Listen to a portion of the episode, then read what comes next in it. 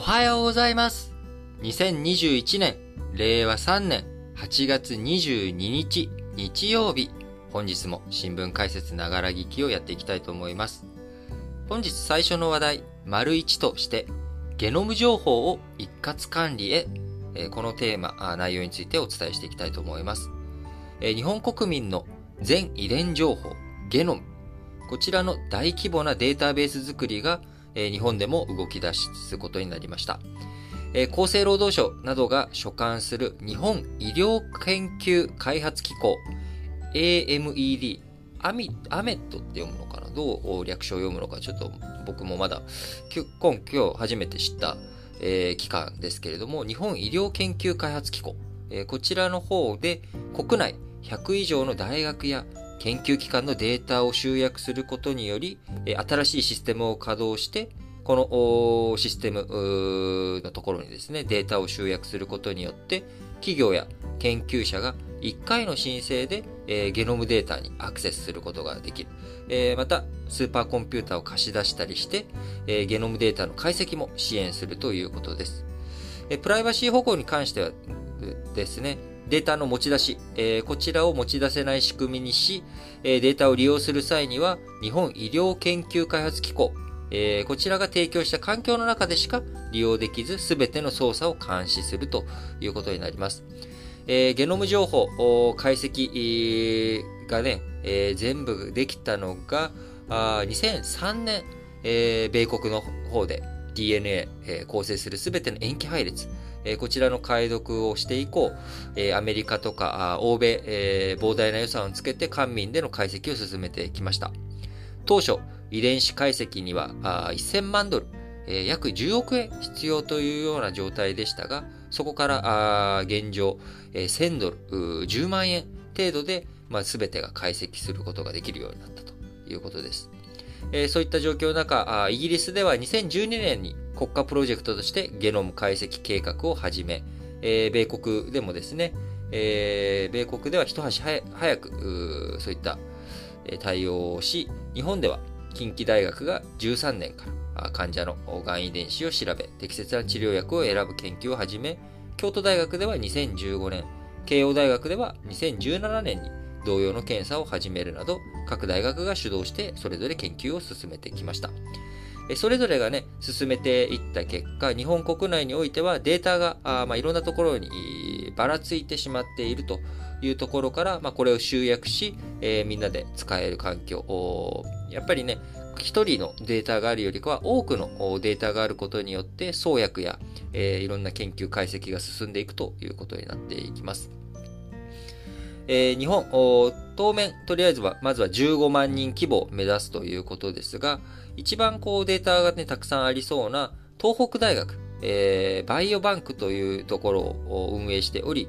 健康な人や患者の血液などの資料を集め、性別や年齢、生活習慣や病気の履歴などのデータと合わせて蓄積しているようですが、こちら、えー、ゲノムデータに関しては、約8000人分にとどまっているということで、まあ、ここからあ15万人規模にどんどんいろんな、ね、ところのやつを集めていくということになります。えー、まずは約2万8000人の健康な人のデータを2022年度内に利用できるようにし、えー、希少疾患の原因遺伝子を突き止めやすくするなど、まあえー、期待が持てるということです。えー、僕最近、あのー、医療系の漫画をね、結構読んでいて、あの、知ってる方はわかんないですけど、まあ、あの、ドクター K とか、ゴッドハンドテルとか、ナース葵とかですね。えー、まあ、こういったのを読んでるんですけど、あの最近、フラジャイルっていう病理診断をする、病理医の、え漫画が、あまあ、これまだ、え継続して、え連載中ですけれども、アフタヌーンだったかな。今、単行本単行本では1巻から20巻まで出てるわけなんですが、その中で、リンチ症候群という気象疾患というかですね、遺伝子のえー、症候群について取り上げている回がありまして、えー、今後ね、その遺伝情報を分析することによって、まあ、癌になりやすい、あるいは、まあ、こういった病気が発症しやすいっていうこと、まあ、要は将来ね、自分がどんな病気にかかるかっていうことがわかるゲノム解析を通じてですね、そういうことになると。で、えー、まあ、その漫画のお話では、まあ、おばあちゃんの癌があって、で、ゲノム解析したところ、まあ、そういった症候群でと。ということは遺伝する可能性が十分に高いということで、まあ、親族一同、えー、ゲノム解析をして、えー、ただ、でもそれの結果を知りたくない。えー、検査はしたんだけれども、結果怖いという、知ることが怖いというような、えー、まあ、こういったシーンがあったりとかしてですね、すごく非常に考えさせられる内容でした。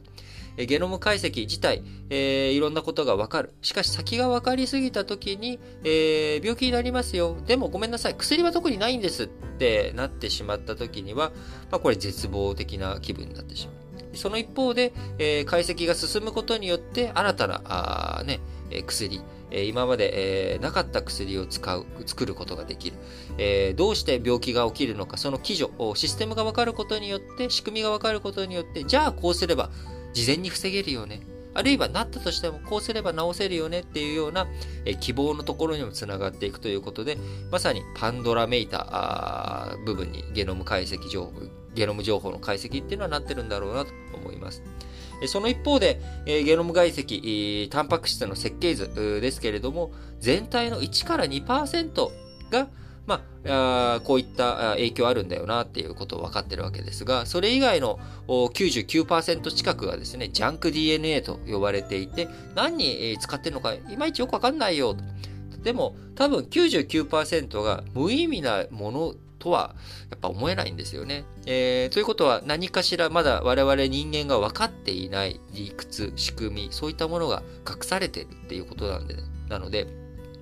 ぱりこれから遺伝子分野、ますます発展していく上でもデータの解析、そしてそのデータの解析をすることによって、えー、分かってしまう将来の疾患とかですね、えー、遺伝的にね、なんとなく皆さん、やっぱり周りのね、自分の親族がどういう風な病気で、えー、かかってるか、亡くなったか、えー、自分も将来そういう風になるんじゃないのかなって今、漠然とした不安っていうのあったりするわけですよね。えー、僕は、父方も母方もどちらも祖父がですね、僕が生まれる前に、えー、心臓で、心臓病で亡くなっています。だからやっぱそういったことをね、ちっちゃい頃から、なんでうち、そもそもね、おじいちゃんがいないんで、なんでうちにはおじいちゃんいないの？で、当然、まあ、おじいちゃんの話になって、で、まあ、ちょっと大きくなっていくと、ぐらいになって、こういろんなね、病気の話とかが出るタイミングで、そういえば、おじいちゃんってなんで亡くなったのっていうので、まあ聞いてくるわけですよね。だから僕の中でやっぱりこう、年、もうそろそろ、その、おじいちゃんが亡くなった年に近づいてくると、こう、心臓大丈夫かなとか、なんかやっぱそういう不安に、えー、駆られるっていうことが漠然とあるわけですけれども、皆さんもね、なんかこう、そういったあ身の周りにね、えー、こういった、えー、病気が多いから私もなるんじゃないかしらっていうね、不安抱えてらっしゃる方とかもいると思うんです。まあ、そういったものがゲノム解析の中で見える化されていくこと、まあ、これがいいのか悪いのかいうことを含めてですね、あの、いろいろと考えさせられていくこと、今後ますますそういった生物学的な部分、遺伝子情報的な部分の解析や、えー、そこに対する知見を高めていくことによって、まあ、倫理的な問題を含めてですね、えー、癌の告知問題、えー、なんかと同じようにゲノム解析告知問題みたいなものが課題として医療分野出てくるかもしれないなと思いながら、この記事、解説させていただきました。それでは次の話題に移りましょう。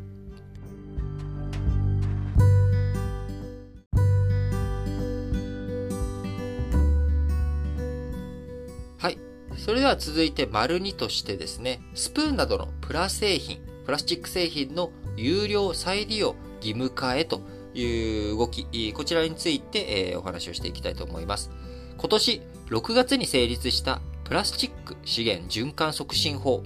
こちらに基づいて日本政府がまとめた事業者向けの具体策の原案が分かりました。コンビニや飲食店で無料配布している使い捨てのプラ製スプーンなど計12品目、他にはですね、ストローとかマドラー、あるいはホテルが提供しているヘアブラシや歯ブラシ、クリーニング店のハンガーなども対象に含まれておりますけれども、計12品目を削減対象品目にしていくことになりました。えプラ製品の使用量が年間5トン以上の事業者に対しては、有料化や再利用といった対応を義務付けるということです。え今、日本全体ではですね、え2019年国内で使用したプラスチック1000万トン弱に上り、え、ハイプラ、え、こちらは850万トンあったということです。え、このうちの4分の3にあたる638万トンはリサイクル処理せず燃やしたり埋めたり、え、埋め立てに、え、されたりということになっており、まあ、このプラスチック、え、どういうふうに減らしていくのかというところが課題になってきているわけですけれども、え、事業者、え、使用量が年間5トン以上の事業者に対しては、え、対応をしっかりとやっていってくれということになっていきますが、使い捨てプラスチック製品の具体的な削減量を、えー、目標、どういうふう、どれぐらい削減するのということを求めていき、その上で、えー、使用量を減らしていくために何すんのということで、えー、例えば、丸1、有料化、丸2、回収後の再利用、丸3、消費者の受け取りの意思確認、丸4、提供を断った人へのポイント還元、えー、要は無料のやつをですね、えー、まあ、有料化する以外にも、えー、まあ、丸1のね、最初のやつはそれそもそも有料化しなさい。えー、スプーン、今タダでつけているもの、まあ、2円使えますか、えー、?2 円、えー、払って使えますか？するか、あるいは、えー、あ、いらないよって言った人に対してですね、あの、欲しいっていう人に対しては、まあ、無料で提供するのか、えー、無料で提供しても、えー、いらないよって言った人たちに対してポイント、あの、まあ、なんでしょうね。あの、多分、QR コード決済になるんですかね。えー、ポイントを、例えばそれで1円つけます、2円つけますみたいな、えー、断った人にプラスになる、えー、使う人にマイナスにする有料化か、使わない人にプラスにする、え提供を断った人へのポイント還元するか、え再利用をするのか、え意思確認をするのか。といった、えまあ、こういった対策のうち、え最低1つを講じるよう国が要請するということです。えもしですね、この取り組み、え不十分な場合には社名を公表し、え命令に、え従わない場合は50万円以下の罰金を課すということになり、え当面使用量が年5トン以上の事業者に対応を求めていくということですが、まあ、国内の大手コンビニチェーンや百貨店、スーパー、まあ、こういったところはほぼ対象事業者になりますし、えー、先ほどね、えー、あの、マドラーとかストローも対象になるということをお伝えしましたけれども、えそうなってくると、あのあれですね、えー、コーヒーショップとかね、あの、こういったところ、ファーストフード店系とか、えー、コーヒーチェーンとか、こういったところもまあ対象に入ってくるんでしょうかね。クリーニング店のハンガー、えー、僕も結構、あの会社勤めしてた時にはですね、えー、スーツ、ワイシャツ、クリーニングに出したりとかして、そこでハンガー無料でついてくる、えー、プラスチックのハンガー、それを、まあ、今家でもいろいろ使ったりとか、再利用、僕の方で勝手にしてますけれども、えー、このハンガーなども対象ということを最初お伝えしましたけれども、クリーニング店で年間5トン出たりするところがあるのか、5トンってどれぐらいの量なのっていうのがね、ちょっといまいち、まだイメージがつかめきれないので、どこまで影響があるかっていうところは、もう少し今後ね、えー、詳細をを調べて知っていきたいなと思いますけれども、えー、来年2022年4月から、まあ、こういった対策が対応、適用になっていくということです。えー、まあ、プラスチックだけはね、えー、こう資源の再活用ということで目の敵に今、まあ去年の買い物袋とかレジ袋の有料化から、まいろいろ始まっておりますけれども、まあいずれにしろやっぱりいろんなもの、こういったものをですね、使いすぎないっていうことに、えー、あるいは使ったとしても、えー、もう一回使うようにするっていうこと自体は悪いことではないはずなので、まあ個人的には積極的に協力していきたいなと思っております。えもしね、それでね、お金払わなきゃいけなかったら、僕もまあレジ袋とか持ってくのをついついまだ忘れること、えー、あるわけですけども、そういった時には、あ別にもうお金払って買えばいいだけっちゃいいだけの話なのでね、まあ、しっかりと環境対策、環境意識を高く持っていきながら、日々過ごしていきたいなと思います。それでは次の話題に移りましょう。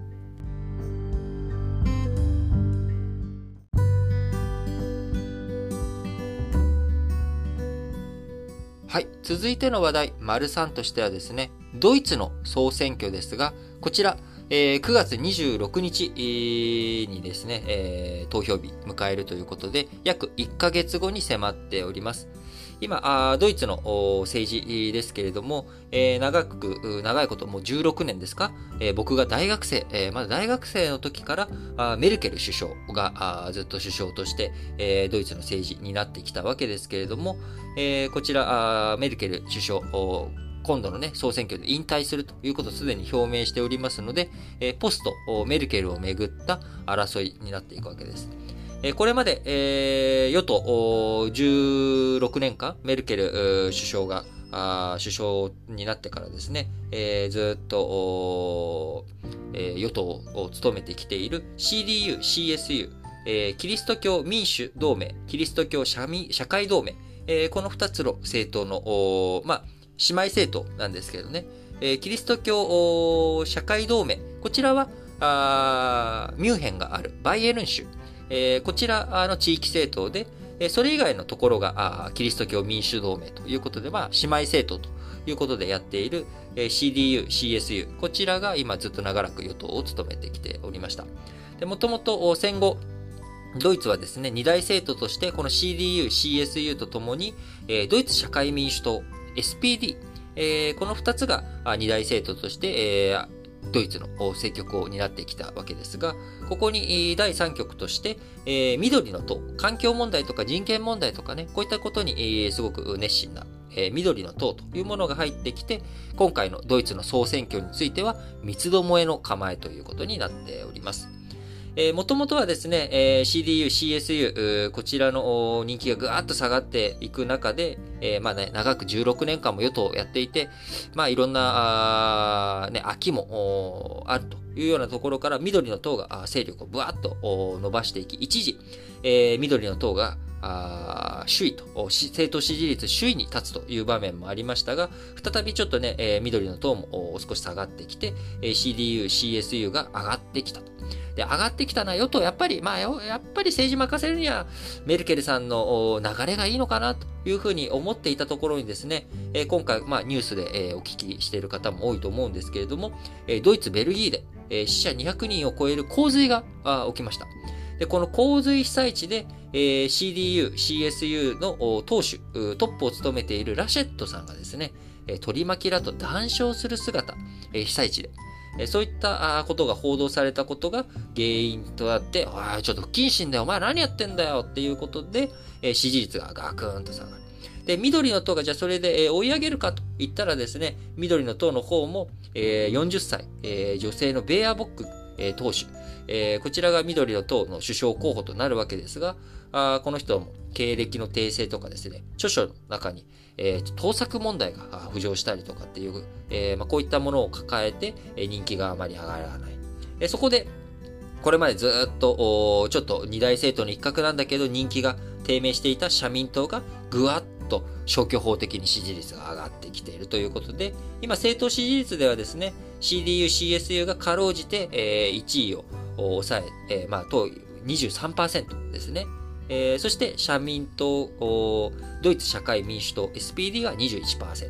緑の党が17%というようなあ支持率になってるわけですけれども、これこのもう短期間、今年の中に入って、もう支持率上がったり下がったりということで、みんな、あの、選挙を意識して、どこにしようかなっていうふうに有権者が迷っている姿がまさに、えー、見られているということです。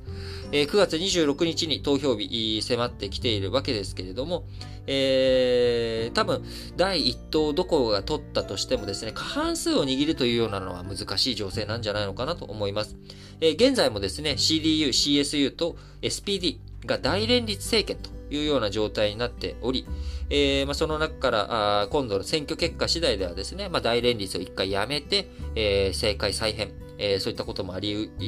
あり得ますし、緑の党があ勢いを伸ばして議席を増やすということになると、緑の党がキャスティングボーツボートを握るというようなことになってき、緑の党が、まあ、あの、政策運営、与党の一角に食い込んでいくと、人権問題とかですね、あるいは環境問題、こういったところで大きく、ドイツの政策、変わってくる可能性もあります。人権がね、重視されていくっていうことになると、ドイツ、まあ、昔は結構中国べったりっていうところが最近中国から距離感を持ったり、フリゲート艦のね、艦隊派遣を太平洋にやったりと、中国に対して少し距離感を、えー、以前よりは遠くしておりますけれども、まあ、アメリカとかと比べると、それでもやっぱり、あのー、中国に対して若干融和的な姿勢があるところが、より強固に、えー、緑の塔がですね、増えるとなってくる可能性もあるし、えー、緑の塔、まあ、社名からも、透明からもわかるように、あのー、環境問題に非常に、えー、こう気を使っている党ですから、えー、環境問題、温暖化ガスのね、排出ゼロを目指す運動、これが、えー、さらに強まっていくと、えドイツが強い自動車、自動車業界、ここのね、えー、規制関係についても厳しくなっていく可能性もあるということで、非常にドイツの動き、総選挙の動きですね、9月26日、投開票日、え投開票日じゃないですね、投票日、えー、なってくるわけですけれども、まあ、日本の衆議院選挙も迫っている中、あね、日本も2005年といったら、まあ、小泉、首相だった時代から16年間、まあ、大体、え、自民党、3年間ね、民主党がやっていたというわけですが、ドイツの政権交代とかっていうことになった時に日本にも、まあ、そういった影響があるのかどうなのか、あしっかりとね、え、注意して見ていきたいなと思います。それでは次の話題に移りましょう。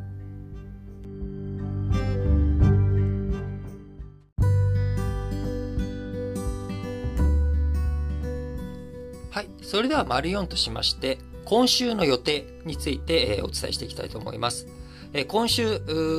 はですね、え、政治向き、え、国際関係向けの、え、予定がいろいろと詰まっております。え、まずね、そもそも本日、えー、8月22日日曜日ですけれども、横浜市長選挙の投開票日となっております。えー、明日ね、えー、多分お伝えする最大の話題としては横浜市長選挙の結果、内容についてお伝えしていくということになると思いますが、まあ今、えー、自民党もね、林現市長、現横浜市長と小此木八郎さん、えー、こちらのね、えー、風に与党も、保守系も分裂した選挙になっているということで、結果どうなっていくのか。横浜市、えー、菅総理のね、お膝元ですから、ここの選挙結果、次第によっては、菅義偉、えー、総理大臣の求心力が下がってしまう、あるいは上がるのか、どうなるのかというところで非常に、今後控えている衆議院選挙にも影響が十分に考えうる内容になりますので、横浜市長選挙の投開票、非常に今日どうなるのか注目するべきところだなと思っています。で、26日木曜日にはですね、この来月9月末が、任期になっております自民党総裁こちらの総裁選挙の選挙管理委員会で総裁選の日程が決まっていくということになります。えー、総裁選の日程、えー、衆議院選挙、こちらのね、日程とも密接に関わってくるものになってきますので、えー、今後どういったシナリオ、選挙日程、えー、どういったスケジュール感で考えているのか、こういったものもね、えー、漏れ聞こえてくる1週間になると思いますので、横浜市長選挙の結果と合わせて、今週は選挙、自民党の総裁選挙、衆議院選挙、こういったところがどういった流れになるのかなっていうのが非常に注目される1週間になるのかなと思います。そして海外に目を向けますと、23日、明日月曜日にですね、ウクライナが各国にクリミア半島奪還への協力を呼びかけるクリミアプラットフォーム首脳会議、こちらがキエフで開催されるということになります。えー、ロシアあ、クリミア半島をね、占拠して、えー、もう長いこと、7年近く経っているわけですけれども、えー、こちらについて、え、ウクライナがあ各国に、え、協力を呼びかけていく首脳会議を開いていくということで、え、世界情勢、え、見ていく上で非常に大切なところになってくるのかなと。え、当然ね、アフガニスタンの問題とかそういったものも話題に出てくるだろうなと思いますんで、え、国際の、国際的な安全保障、え、考えていく上で非常に重要な1週間になっていくのかなと思います。また24日火曜日にはですね、東京パラリンピック開会されるということになり、9月5日までの期間の間にですね、どんな熱戦が広げられるのか注目していきたいですし、同じく24日火曜日にはですね、中国と韓国の国交樹立29周年を迎えるということになります。そして25日水曜日には韓国の保守系野党国民の力大統領候補が政策ビジョン発表会ということを、えー、やりますんで、そうなってくると、えー、来年ね、えー、韓国の大統領、大統領選挙があるわけですけれども、日韓関係、えー、今後占っていく上で、え今、野党ですけれども、保守系の大統領候補がどういう政策を打ち出していくのか、あ日韓関係をね、見ていく上でも非常に重要なあ話になっていくんじゃないのかなと思います。えそして金曜日、27日金曜日には、アメリカカンザスシティ連銀主催の国際経済シンポジウムジャクソンホール会議がオンラインで開かれます。こちらね、当初は集まって対面でやろうかっていう話だったわけですが、感染が急拡大、アメリカでもデルタ株、デルタ型のね、影響で広がっていることから、オンラインに切り替わったということで、まあ、そういった状況の中、今後の経済見通しとか含めて、えどんな会合でね、話がされるのかというところ、こちらも、え注目していきたいなと思っております。今週もいろいろと予定盛りだくさんありますけれども、えー、明日からもですね、しっかりと新聞解説ながら聞きやっていきたいなと思います。それでは、えー、主要語詞の社説をね、えー、やってい、えー、きたいと思いますので、えー、少しちょっと録音をですね、切り替えていきたいと思います。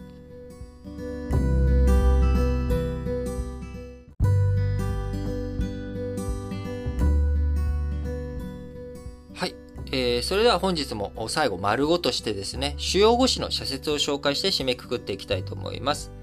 えー、まず、朝日新聞です。朝日新聞本日1本のみですが、大雨の被害、生活支援をきめ細かくということで、えー、先週からね、えー、梅雨の終わりを思わせるかのような豪雨、えー、こちら大雨が日本列島各地で、えー、広がっております。今、新型コロナの感染状況もね、えー、非常に拡大していることから、ボランティアとか、災害の復旧、復興に向けて、えー、ボランティアや人手が限られているというような状況の中、朝日新聞の社説です。人手不足のために生活再建が遅れることがあってはならない。都道府県、そして国は道路などインフラの復旧を急ぐとともに市町村の支援に万全を期す必要があるということですね。えー、社説、続いては毎日新聞。問う2021年夏。コロナ禍と女性。困難強いる社会変えるときということで、まあ、人権問題ね、えー、結構頻繁に取り扱う毎日新聞、えー、としてはコロナと女性の問題について、えー、今日取り上げております。国や自治体、企業などで意思決定に関わる女性を増やすことが不可欠だ。当事者の声をしっかりと反映させられる構造に変える必要があるということで、今コロナの影響を受けてなのか、13ヶ月連続でね、前年同月よりも女性のえー、自殺者が増えてしまっている。経済的な困窮、一人親家庭、えー、こういったところに対する対策とか、生理の貧困ですね。えー、なかなか女性の生理の問題っていうもの、まあ、あの、男性である私が、やっぱり言う、今、こういうふうに言うことも少しなんかこう、はばかられるというようなね、空気。しかし、えー、生理の貧困、生理の問題というもの、これもね、えー、解決していかなきゃいけないということで、えー、いろんな話題を、購買日新聞、今日の社説の中で出しております。えその中で子供の貧困、一人親家庭に対する教育問題とかですね、え食料、食事の問題とかで、えキッズドアという NPO 法人、こちらがこの社説の中で出てきておりますが、実は私、2014年とか15年とか、あ、2014、13、14、15、16ですかね。え、そんなにやってた ?14 年、15年、16年。まあ、2、3年間ですね、えー、その、えー、引っ越しをする前に住んでいた世田谷区、えー、ここで、えー、そのキッズドアがやっていた一人親家庭の子供に勉強を教える、えー、ボランティア活動があったんですけれどもそれに私も参加していました。えー、なので、まあ、そのね、なんか自分の知ってる NPO 法人がなんか出てきたなということもあり、えー、少し、普段毎日新聞そんなに、あの、社説の解説というか、紹介が、少し、あのー、スルーするっていうようなことが多かったりとか するんですけれども、ちょっと今日はね、熱く語らせていただきました。お時間ある方はですね、ぜひ一本、毎日新聞のこの、えー、社説一本を読んで、えー、時間がある方は読んでいただければなと思います。え続いて産経新聞です。日本遺産魅力向上に評価欠かせぬ。文化庁が平成27年度から認定している日本遺産で今年度から評価制度を導入した。これまでの成果や今後の取り組み計画で継続するかどうかを審査し、場合によっては取り消しもあり得るということで、やっぱりね、定期的に見直していく姿勢というもの、これ大切だと思いますね。どんな制度も。えー、日本遺産、えー、知名度を上げるということも含めて、まあ、世界遺産はね、結構観光地としての有名っていうのはもう、えー、あるわけですけど、日本遺産っていうものの認知度を高めていく上でも、しっかりとした評価、制度をつつ、えー、使ってやっていってほしいなと思います。産経新聞もう一本はですね、コロナ第5波、医療崩壊の教訓を生かせということで、第4波の時に大阪医療崩壊起きてしまっていた。この教訓を生かしていくべきだということで産経新聞。必要な医療を受けさせられずに失われる命があってはならない。この最悪の事態を大阪は第4波で経験済みだ。教訓を広く活かし、二度と起きない体制づくりが急務だということです。続いて読売新聞です。青年貢献制度、利用促進し安心につなげたいということで、青年貢献制度、認知症の人に対してですね、えー、周りが代わりにその財産の管理とか、そういったことをやっていく青年貢献制度について、まあ、利用している人が少ない。で、認知されている、そのね、青年貢献制度ってものがあるということを知っている人も5割ぐらいにとどまってしまっているということで、読売新聞。青年貢献制度は、家庭裁判所に選任された後見人が本人に代わって預貯金の管理や福祉サービスの契約などを行う仕組みだということで、えー、改めて認知の普及、えー、しております。読売新聞もう一本はですね、えー、外相中東歴訪、地域安定へ日本の役割果たせ。ということで、今ね、イラクに着いたのかな？イラクにいるのかな？あの、茂木外務大臣、えー、中東各国をね、えー、エジプトとかイスラエル、アフガニスタンとか、あ、アフガニスタン、アフガニスタンは行ってないです。え、イスラエルやパレスチナ、などを含めて中東各国、えー、今回っているわけですけれども、えー、しっかりとですね、地域安定に日本の役割、何をしていくべきなのかということで、アフガンからの米軍撤収は、中東に対する軍事的な関与を弱めたいという米国の姿勢の表れだ。かつてのように、米国だけに平和維持にかかる負担を求めるのは困難で、日本や欧州などの連携強化が不可欠になっているということです。えー、続いて日経新聞2本あります。経験ない大雨に備え固めようということで、朝日新聞でも取り上げておりました、えー、大雨、えー、こちらについて日経新聞も取り上げております。刻々変わるデータから自治体の現場担当者が的確に災害リスクを判断するのは難しい。国や気象台の一層の支援が欠かせないということで、えー、データ、情報、どういうふうにね、発信していくのか含めて検討していく、えー、さらにね、ブラッシュアップしていくべきだということです。日経新聞、最後です。人権は企業の競争力に直結する問題だと。人権に無関心な企業は営業活動や人材獲得に悪影響が出るようになった。資本市場での評価も落とす。たとえ結果的にではあっても人権侵害に加担しているようなことがないかどうか、企業は念入りに点検する必要があるということで、えー、国際的にね、いろんなサプライチェーンやっていく中の、では、鉱山のところとかで、えー、子供のね、えー、こう、不適切な労働、パワハラの問題、セクハラの問題、女性の人権問題、いろんなところにいろんな課題が日本では想像しないようなことがあったりとか、あるいは日本の中でも気づかない問題があったりとか、いろいろとあったりします。えこういったものときちんと向き合っていくこと、企業活動にとってですね、非常に大切なことになってきたということになりますので、え、しっかりと各企業、グローバルに展開している企業も、そうじゃない企業を含めて人権意識高めていくのが大切なんだろうなと思います。はい。えー、本日もですね、えー、皆さん聞いていただきありがとうございます。今日は日曜日なので、この後、えー、ウィークリークイズ、えー、こちらの配信の方もいたしますので、えー、ぜひ、えー、ウィークリークイズ3問ありますんでね、えー、時間ある方はこちらの方にもチャレンジしていただければと思います。それでは、皆さん、今日も元気に、いってらっしゃい